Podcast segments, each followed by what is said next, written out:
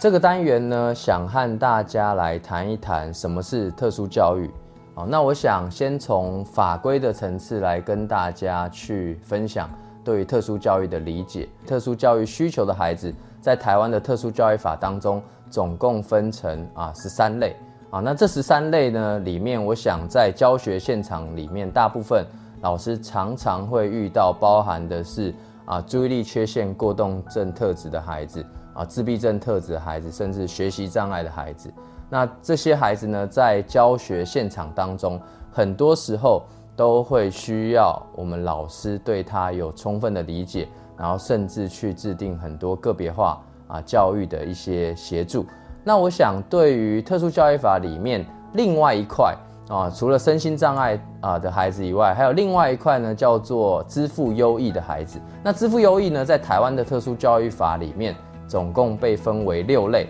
哦，包含一般智能优异哦，还有所谓的学术性向优异、领导才能优异啊、艺术才能优异、创造能力优异以及其他特殊才能优异。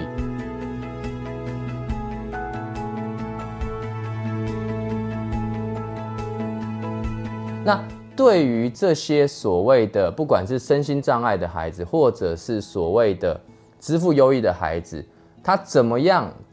能够经过所谓的鉴定的过程被确认啊？有哪些学生具有这样的身份啊？其实，在台湾的呃所谓的特殊教育的鉴定里面，在台湾其实我们分成的是双轨制。什么叫做双轨制呢？其实啊，就是医疗跟教育这两个系统其实是双轨并行的啊。所以，如果第一线的老师你们在课堂当中，在教学现场当中，你遇到啊，你发现这个孩子可能有哦所谓的特殊教育的需求哦，那呃过去呢，通常的一个方式就是我们会先去了解看看这个学生这个孩子他过去有没有经过所谓的特教的资格的鉴定，那如果没有啊，那个程序上面呢，通常会一开始。啊，我们会请爸爸妈妈啊带孩子去医疗院所进行评估。那这个评估的重点是从医疗专业的角度去了解这个孩子有没有所谓的符合特殊教育相关的特质跟所谓的这些资格啊。所以啊，包含他可能有自闭症啊，有没有通过自闭症的诊断？他有没有所谓的注意力缺陷，甚至过动冲动的？通过这些的诊断的啊所谓的特质哦，所以在医疗院所进行评估的同时呢，教育啊现场的第一线，我们也会启动所谓初级辅导的机制。简单的说呢，就是当班上有一个你觉得他在参与学习，或是他在跟同学在互动上面，你觉得似乎有点状况的孩子，我们就会提报给。啊，辅导室我们会进行所谓初级辅导的一个介入，那包含班级内导师的辅导工作啊，会特别去加强。那经过一个学期的观察，那在这个过程当中，可能家长这边也跟也带孩子去医院做相关的评估，然后拿到相关的一些评估资料。那学校系统在呃启动初级辅导工作之后，观察一段时间，也介入了辅导，仍然觉得。这个孩子他可能会有啊更进一步的辅导需求，我们就会考虑去提报所谓的特教生的鉴定。那在这个部分呢，啊一定要特别跟呃各位老师们强调，就是要参与特教鉴定，不是老师说的算哈，因为在我们的特教法里面啊，明定呢其实最重要的一个 key person 其实就是家长，所以如果老师你发觉。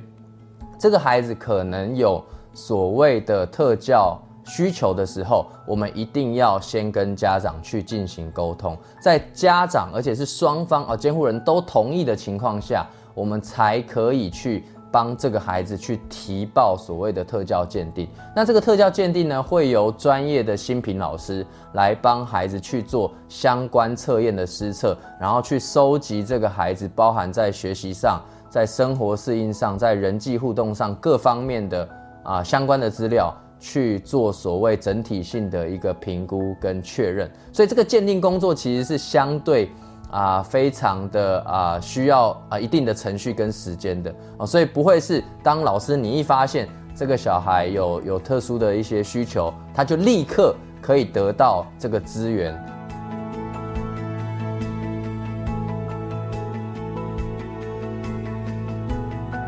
第二个部分呢，我也想跟啊老师们来谈一谈，就是所谓的啊鉴定跟所谓的标签化的一个现象。啊，因为呃对于很多教学现场的啊第一线的工作者来说，我通常都会有一个提醒，就是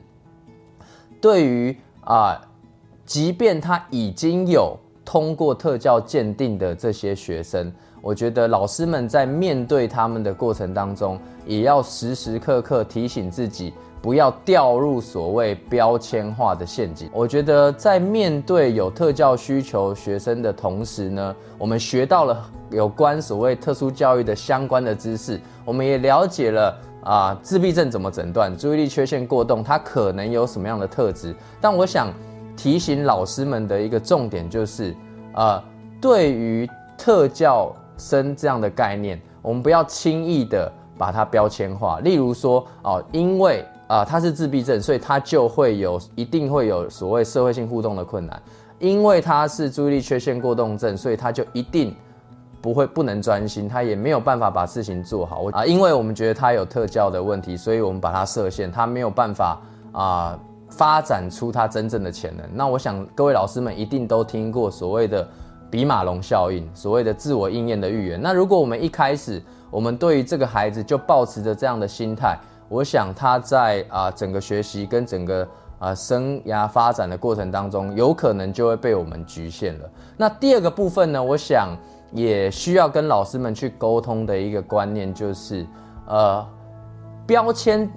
标记在面对孩子的过程当中，他到底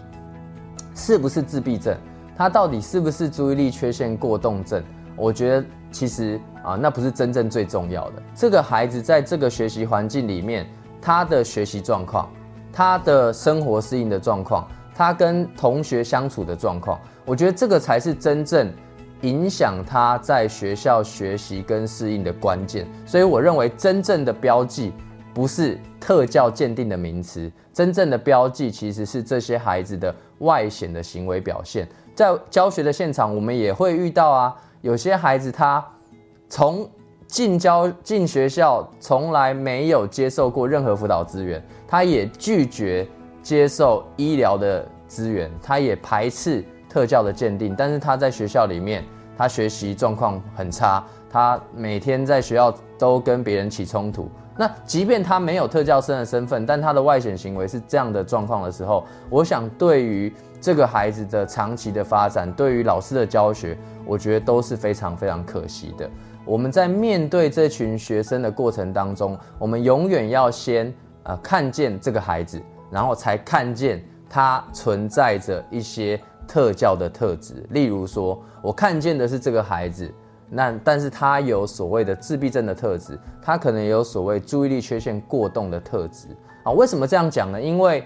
呃，过去也常常遇到这样的状况，就是老师很轻易的去合理化这些孩子的一些行为表现。对我来讲，呃，这个特质只是这一个孩子的一部分啊。这个孩子他有自闭症，但自闭症并不是这个孩子的全部啊。所以我们不要轻易的把这个孩子的所有行为都合理化。成，因为他有自闭症，因为他有所谓的注意缺陷过动症。那再来呢？我也想跟各位老师们特别分享的一个啊，在平常在看待标记的这样的一个习惯，因为这个习惯会很不很自然的就流露在你平常在班级上面的一些表现。很有可能这个孩子他是在数学学习上比较有困难，他就很有可能会在数学课的时候抽离至啊所谓的资源班。去进行所谓个别化的学习，或是小团体的学习。那这个过程呢，有时候啊，我我们在教学现场会看到一个现象，就是啊，有因为我们的孩子可能他前一堂课是语文课，他在班上；下一堂课是数学课，他要去资源班，但是他动作可能比较慢，他还没有准备好。那老师在班级上就会啊，直接对着全班说：“哎，那个某某某同学，你赶快去资源班上课。”好，老师是一个善意的提醒，但对于我想啊，在接受自己啊有这样子特质的啊状态下的孩子，有时候他会需要比较长的时间去对于自己有更深刻的了解跟理解。我想这个部分对于啊老师在平时在跟这些孩子互动的时候，我觉得可以更有技巧，也可以更照顾孩子的心理状态。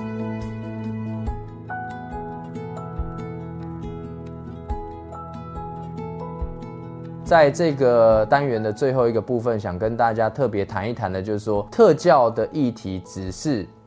啊，可能这个孩子的其中啊，如果他有问题，可能只是其中的一个影响，更大层面的影响，我认为是啊，在环境上面的影响。那个环境就包含了他的家庭环境、父母的教养的态度，以及啊所谓的我觉得学校的环境啊，因为。呃，我们讲的先天它可能有特教的特质跟需求，但是后天环境的影响，在我自己的教学辅导工作的生涯里面，我看见啊更大的影响，尤其是在学校啊，我过去曾经处理过非常多啊，有原本只是单纯的他有特教的问题，他可能是自闭症，他可能是注意力缺陷过动，但是他在学校环境里面被同学排挤啊，甚至被同学霸凌。然后长期的学习的挫折，然后产生了他身心上面的一些问题，包含有产生了焦虑症啊，甚至是视觉失调的一个状况。所以我觉得